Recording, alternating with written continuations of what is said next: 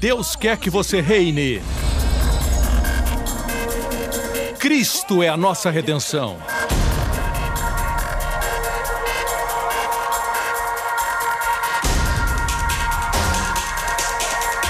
Deus é justo e faz o pecador justo.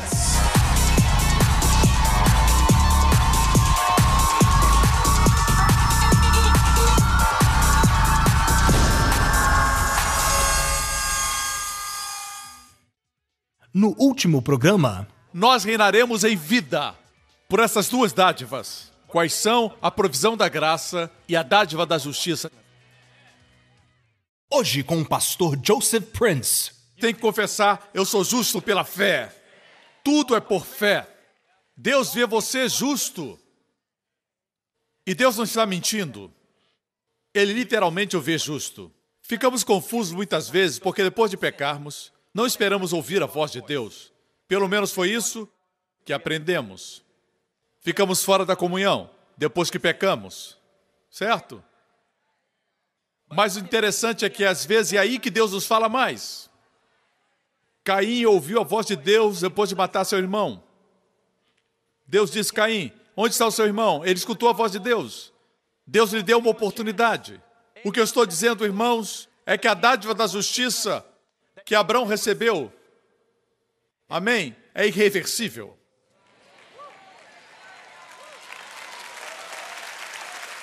Se você é justo somente até o próximo pecado, então isso não é dádiva. A Bíblia diz na profecia de Daniel que Jesus trouxe justiça eterna. Nada que você fizer muda a sua posição. Isso faz você querer pecar? Não. Faz você se firmar e buscar o seu lugar em Cristo. Você pode estar dirigindo e ver um acidente imediatamente, sem dizer, eu vou ter que orar em espírito por uma hora. Você ora porque você sabe que está em aliança com Deus. Você diz: Deus abençoa aquela pessoa, cura o seu corpo, que ele possa conhecer Jesus como Senhor. Você toma a sua posição em Deus. Nunca julgue sua posição por sua performance. O sangue de Jesus nos transportou de um lugar onde a sua santidade não via justiça em nós, para um lugar onde ele não vê nenhum pecado em nós. Essa é a obra maravilhosa e perfeita de Jesus. Amém. Voltemos à história e vejamos o que acontece. Deus viu Abimeleque num sonho e lhe disse: Você morrerá. A mulher que você tomou é casada. Mas Abimeleque, que ainda não havia tocado, disse: Senhor, destruirás um povo inocente. Não foi ele que me disse: Ela é minha irmã. E ela também não disse: Ele é meu irmão. O que fiz foi de coração puro e de mãos limpas. Então Deus lhe respondeu no sonho: Sim, eu sei que você fez isso de coração puro. Deus vê nosso coração. E Deus disse: Eu mesmo impedi que você pecasse contra mim, por isso não lhe permiti tocá-la. Agora devolva a mulher ao marido dela. Ele é profeta.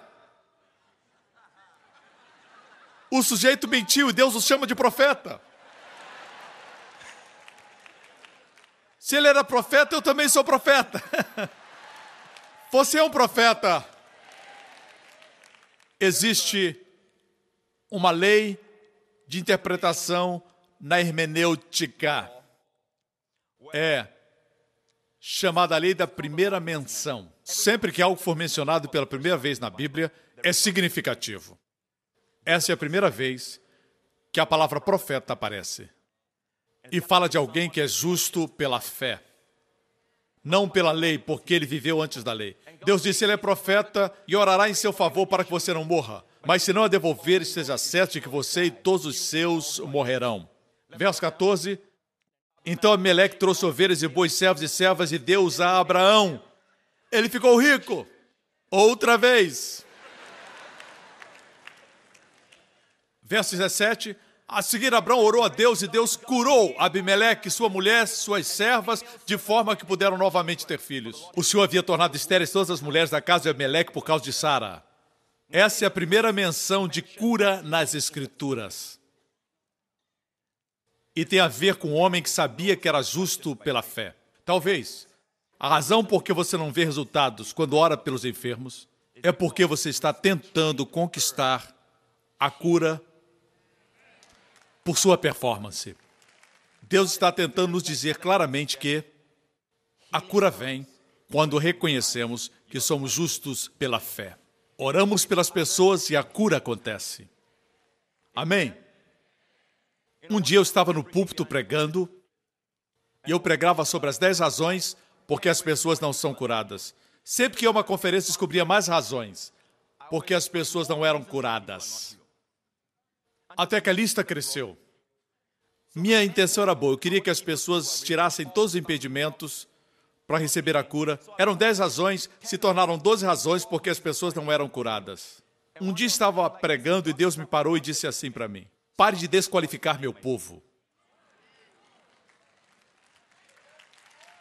Eu disse: Deus, eu não queria desqualificar as pessoas, minha intenção era boa. Queria que ele tirasse todos os obstáculos. Deus disse: O meu sangue removeu todos os obstáculos. Eu era um pregador muito duro. Apesar de ser bem intencionado, eu costumava dizer coisas assim: se você não é curado, se você não está recebendo de Deus, saiba que Deus não mudou, a Bíblia não mudou. Então de quem é a culpa? Sua. Mas eu mudei minha mensagem pelo que o Senhor me falou. Agora eu digo: nada errado com Deus, nada errado com a Bíblia e nada errado com você. Receba! E eu vi mais curas, eu vi mais milagres, eu vi mais maravilhas, irmãos, estou dizendo a verdade. A Bíblia diz que quando oramos pelos enfermos devemos falar assim: a oração da fé salvará o enfermo. Se tiver cometido pecado, ser-lhe-ão perdoados. Muitos se desqualificam mentalmente, não recebem. Estão doentes não por causa do pecado, mas por causa da culpa. A condenação mata. Um dos meus pastores orou por um pastor que estava morrendo em outro lugar no meu país. Ele foi lá e visitou o pastor e orou por ele. Ele estava morrendo com uma enfermidade terminal. E o pastor voltou e me disse que ele estava orando por ele por meses e ele piorou. Ele disse, pastor, eu acreditei no milagre, eu orei, repreendi, eu atei, eu soltei. Eu não sei por que ele não recebeu. Mas um dia, nos momentos finais, ele pediu para ver o pastor. Ele estava morrendo. Ele não queria que a família estivesse presente. O pastor entrou no quarto, ele disse: Eu quero dizer ao senhor algo. Não se culpe porque eu não recebi o milagre. Eu sei por que não recebi. Porque alguns anos atrás eu estava numa viagem e eu cometi adultério. Por todo esse tempo, esse irmão, pastor que estava morrendo, estava alimentando a culpa e a condenação. E ele pensava que essa era a razão por que não foi curado. Meus irmãos, a condenação mata. Infelizmente, isso é comum nos púlpitos das igrejas a pregação da condenação. Abraão era justo pela fé. Ele recebeu a cura não porque ele era perfeito. Ou melhor, ele orou e alguém foi curado não porque ele era perfeito. Ele era justo pela fé. Gostaria de saber por que o corpo de Cristo hoje não recebe um suprimento de bênçãos como essa igreja que é muito abençoada está fluindo como um poderoso rio. Isso acontece porque o pastor de vocês é um precador da graça e da esperança.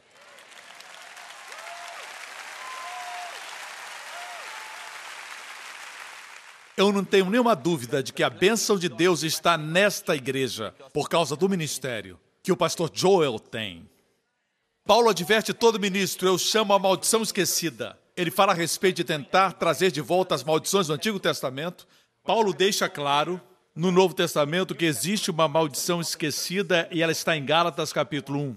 Paulo diz: Mas ainda que nós, ou um anjo do céu, não fala anjo do inferno, fala anjo do céu, prega um evangelho diferente daquele que já receberam, o evangelho da graça, que seja amaldiçoado. E ele disse: Como já dissemos, se alguém lhes anuncia um evangelho diferente daquele que já receberam, o evangelho da graça, que seja amaldiçoado.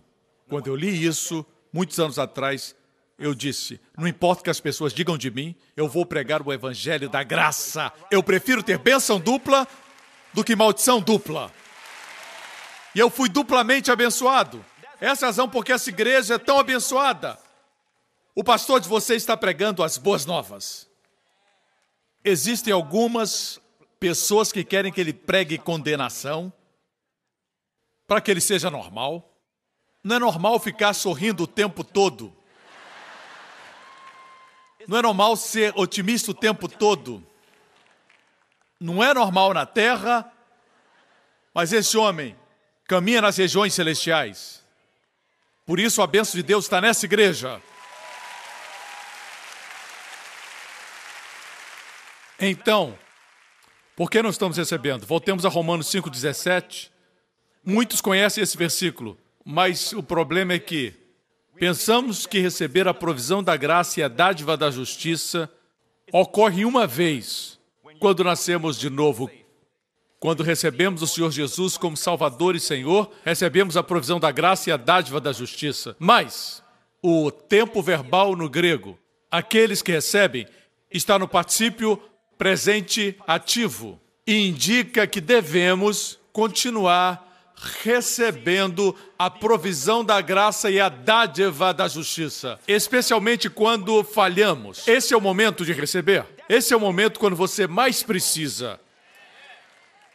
Quando você fracassa, o que você faz? Bem, pastor, eu confesso os meus pecados. Não é interessante que muitas vezes nós ensinamos fé dessa forma. Quando você tem falta, não deve confessar sua falta, mas confessar, meu Deus suprirá todas as necessidades. Quando você tem sintomas de enfermidade, não deve confessá-los, mas confessar, pelas suas pisaduras eu sou sarado. Quando você peca, talvez por isso não nos livramos do pecado. Quando você peca, essa é a hora de dizer: Eu sou a justiça de Deus em Cristo. Eu sou a justiça de Deus em Cristo. Continue, continue, continue recebendo. Especialmente quando fracassa. Quando você está dirigindo para a igreja, alguém corta você da forma errada e sem pensar você faz gestos com as suas mãos. Aí você lembra que você é um cristão, você fala em línguas e até expulsa demônios e você frequenta a igreja Lakewood, mas quando você pensa, você já fez. Você já fez algo errado, o que você faz? Você vai para a igreja, você é o pastor. Eu mencionei Lakewood, mas eu queria dizer minha igreja. Pastor Joe, não se estressa.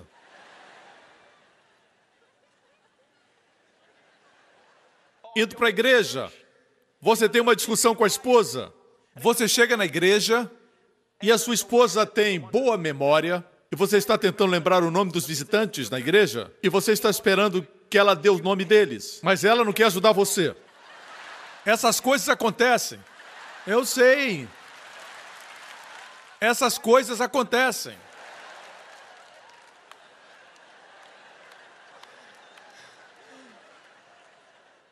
O que você faz está na hora de ir pregar. Nessa hora deve dizer: Pai, obrigado, minha justiça é irreversível. Não se baseia na sua obra, mas na obra de Jesus. Veja, Romanos 5,19 diz assim: Por meio da desobediência de um só homem, muitos foram feitos pecadores, assim também, por meio da obediência de um homem, muitos serão feitos justos. Não é a sua obediência, mas é a obediência de Jesus que faz você justo.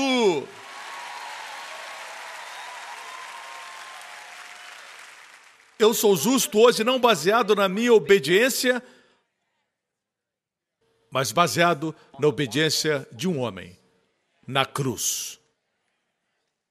Uau! A batalha agora, a estratégia do inimigo é que você coloque seu olhar na sua obediência ou na falta dela. Se ocupe com você mesmo e assim fica deprimido.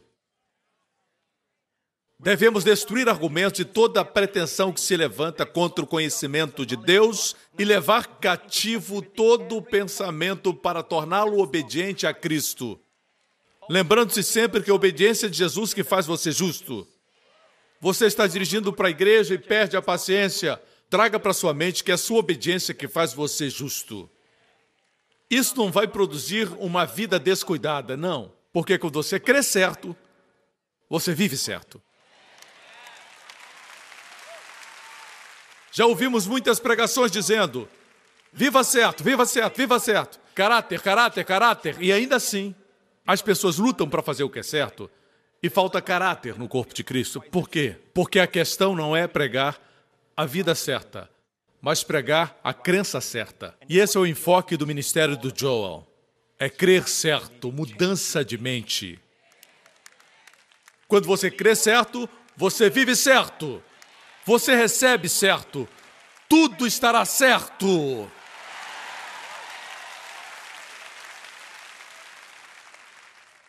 Então, por que não estamos vendo as bênçãos de Abraão?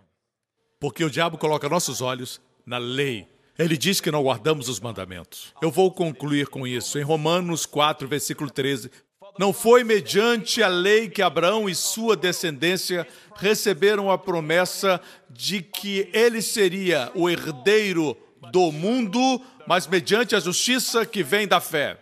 Pois se os que vivem pela lei são herdeiros, a fé não tem valor e a promessa é inútil. E qual a promessa? As bênçãos de Abraão.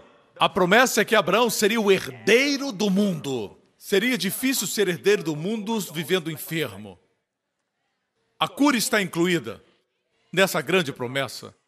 Seria impossível ser herdeiro do mundo sem dinheiro. A prosperidade está incluída nessa grande promessa. Mas por que não estamos vendo essa promessa se cumprir em Abraão e na sua semente nos dias de hoje? Por quê?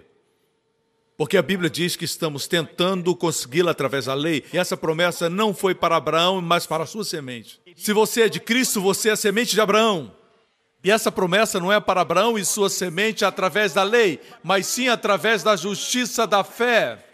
Mas tem sido dito que se obedecermos a Deus e vivemos certos e formos santos, então as bênçãos de Abraão virão sobre nós. Isso não é verdade. A verdade é que, quando reconhecemos que somos justos pela fé, confessamos, cremos isso todos os dias, então veremos as promessas se cumprindo sem qualquer esforço.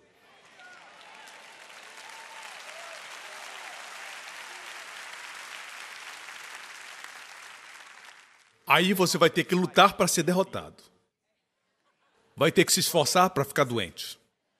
A bênção é sem esforço. Você vai reinar em vida. Toda mudança será sem esforço. Se vier com esforço, terá que ser mantida com esforço. A Bíblia diz: contemplando como um espelho a glória do Senhor Jesus, somos transformados à mesma imagem, de glória em glória. Não pelo esforço, mas pelo Espírito do Senhor. Somente olhar para Ele. É isso que o pastor Joe faz todos os domingos. Ele revela a glória do Senhor. Deus é tão bom e você vê a glória do Senhor e você se torna bom. Amém? Amém? Você vê a bondade de Deus na sua vida. Certamente a bondade e a misericórdia lhe seguirão todos os dias da sua vida. E a palavra seguirão no hebraico é a palavra que indica caçar. A bondade e a misericórdia caçarão você todos os dias da sua vida. Amém. Você corre para um lado, encontra a bondade de Deus. Você corre para o outro lado, encontra a misericórdia. Amém. Todos os dias, todos os dias da sua vida, até que você vá morar na presença do Senhor para sempre. Amém.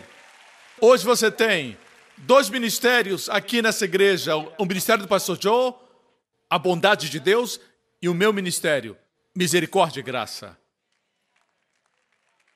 Amém.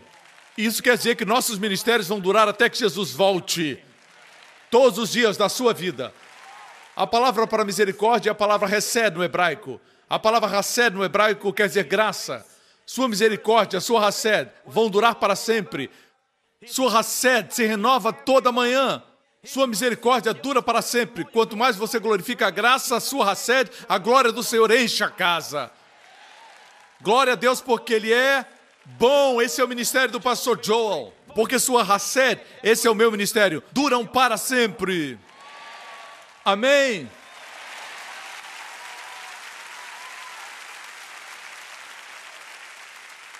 É por isso que Deus os fez tão bonitos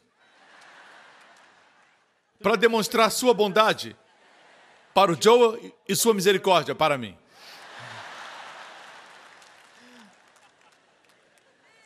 A gente se acha bonito. A Bíblia diz: pois se os que vivem pela lei são herdeiros, a fé não tem valor e a promessa é inútil. Nós não queremos que isso aconteça. Não queremos que as promessas sejam inúteis. Se você der um microfone para um crente comum e perguntar o que anula a fé, ele vai dizer o pecado. Amém. Bem, errado. De acordo com a Bíblia, é a lei tentar conseguir, tentar ter mérito. Isso anula a fé e faz a promessa inútil. Raramente ouvimos isso pregado.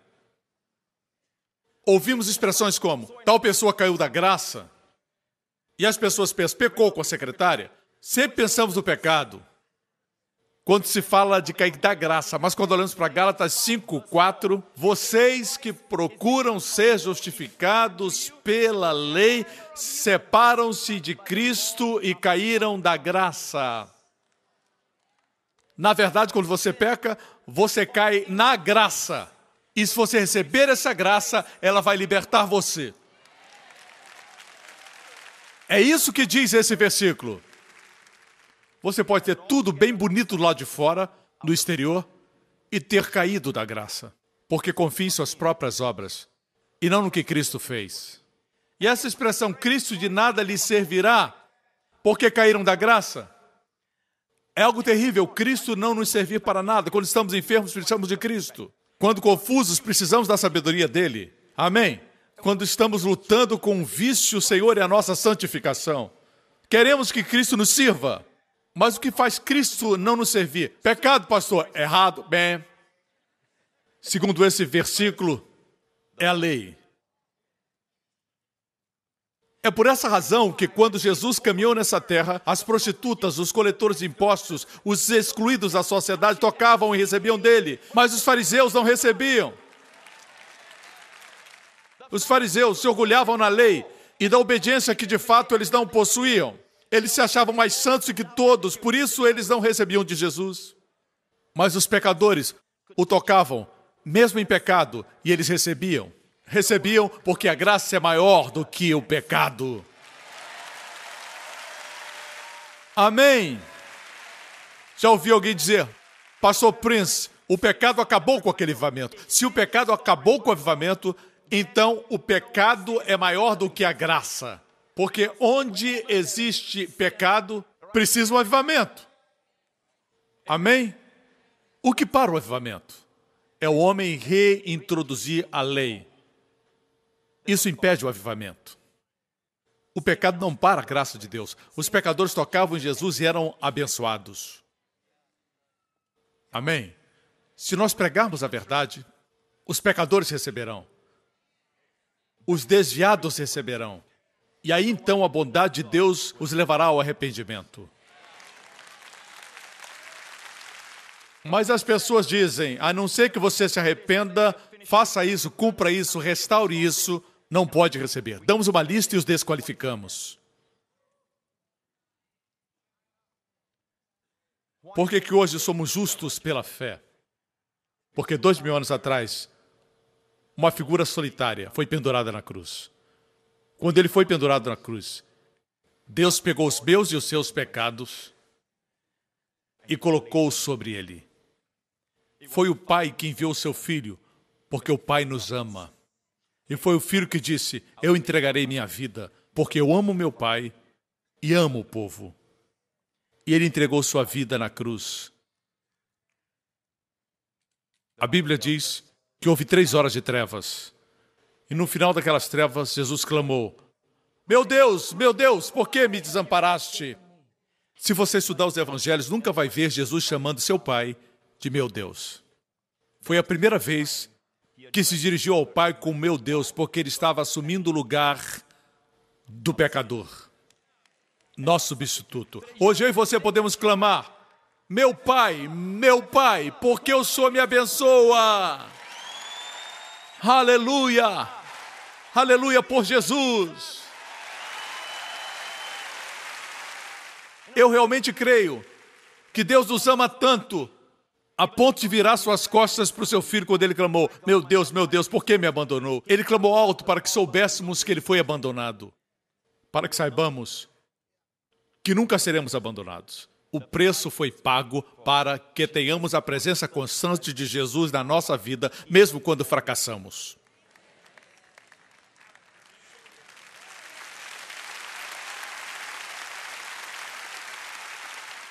Quando Jesus clamou, deve ter partido o coração de Deus. Se Jéssica clamasse, eu correria para ela, na mesma hora, no mesmo instante. Deus virou as suas costas para o seu filho na cruz e olhou para nós, rasgou o véu e disse: Bem-vindos. Não é a sua obediência, mas a obediência de Jesus que nos fez justos. Quando você crê nisso, você vive uma vida de obediência. A obediência não é mais a raiz, agora é um fruto de crer certo. Amém? E as trevas se dissiparam. Jesus olhou para cima. O preço foi pago. Agora ele pôde falar com o Pai outra vez. Pai, nas suas mãos, entrego o meu espírito. Escute, no Antigo Testamento, o juízo de Deus, o duro juízo, sempre era maior do que o sacrifício. Lembra da história de Elias? Elias construiu um altar com doze pedras e colocou a oferta queimada, o animal. Então disse para o povo colocar água ali, muita água, e o fogo caiu, era o julgamento de Deus. Quando o fogo caiu, consumiu tudo, até as doze pedras, nada foi deixado. Porque sob o antigo, o juízo era maior do que o sacrifício. Mas veja isso: na cruz, Jesus recebeu sobre si todo o juízo de Deus e a santa ira de Deus contra os nossos pecados. E hoje Deus não tem mais ira contra qualquer um de nós. Ele nunca mais ficará com raiva de nós. Deus jurou nunca ficar irado conosco em Isaías 54, porque Jesus recebeu todo o juízo de Deus sobre a sua pessoa, mas Jesus sobreviveu para gritar: "Está consumado". Dessa vez, escute, dessa vez, o sacrifício foi maior do que o julgamento. Aleluia, glória a Deus, bendito o seu nome. Tudo é por causa dele. Tudo é por causa dele. Aleluia. Tudo é por causa dele. Amém. Obrigado por sintonizar no programa de hoje. Esperamos que tenha sido uma bênção para a sua vida. Para mais informações sobre o programa da Igreja New Creation, acesse o site ncctv.org.sg. Lá você poderá se inscrever para receber um devocional diário do pastor Joseph Prince. Seja incentivado e fortalecido todos os dias e saiba o quanto Deus lhe ama através desses devocionais. Acreditamos que seu dízimo pertence à igreja que você frequenta e oramos para que você seja grandemente abençoado, altamente favorecido e profundamente amado.